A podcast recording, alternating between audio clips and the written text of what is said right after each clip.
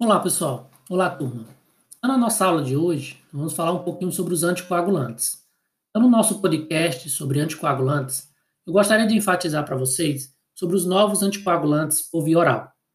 Então, levando é, em consideração o contexto, o tromboembolismo venoso e a fibrilação arterial são duas doenças bastante prevalentes no mundo e que partilham entre si a necessidade do uso a longo prazo de anticoagulantes. Por mais de séculos, né, os antagonistas da vitamina K, como a varfarina e os derivados do cumarol, eram os únicos anticoagulantes disponíveis na apresentação oral. No entanto, grandes dificuldades para a obtenção de anticoagulação ideal sempre existiram com esses medicamentos.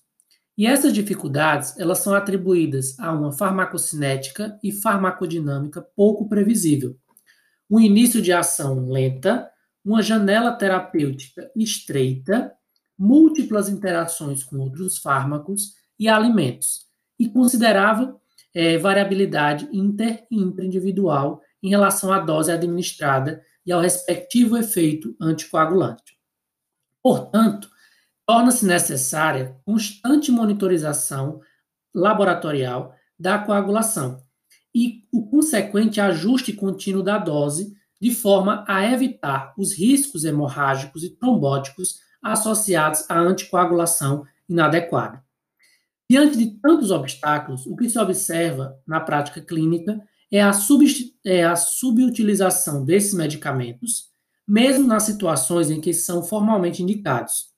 Assim, a necessidade de anticoagulantes orais igualmente eficazes, com melhor um melhor perfil de segurança e mais facilidade de utilização. Conduziu, então, ao desenvolvimento de anticoagulantes orais, conhecidos como NACO, que tem como alvo fatores de coagulação chave, tais como o fator 10A e o fator 2A, que é a trombina. Mas, professor, quais seriam esses anticoagulantes? Bom, você teria a dabigatana. A dabigatana, ele é um profármaco o nome do fármaco é o etexilatode debigatrana. Então, ele vai ser convertido como composto ativo no fígado.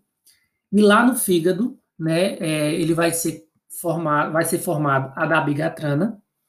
Ela também pode ser convertida por esterases plasmáticas. E esse composto, ele vai atuar de forma competitiva e reversível pelo sítio ativo da trombina, que é o fator 2A livre, e ligada ao coágulo, impedindo assim a coagulação. Outros anticoagulantes orais que estão sendo desenvolvidos vão ser a rivaroxabana, a apixabana, a betrixabana, edoxabana e um mais novo, que é o YM150. Todos eles são utilizados e atuam inibindo o fator 10A, impedindo assim o processo de coagulação do sangue.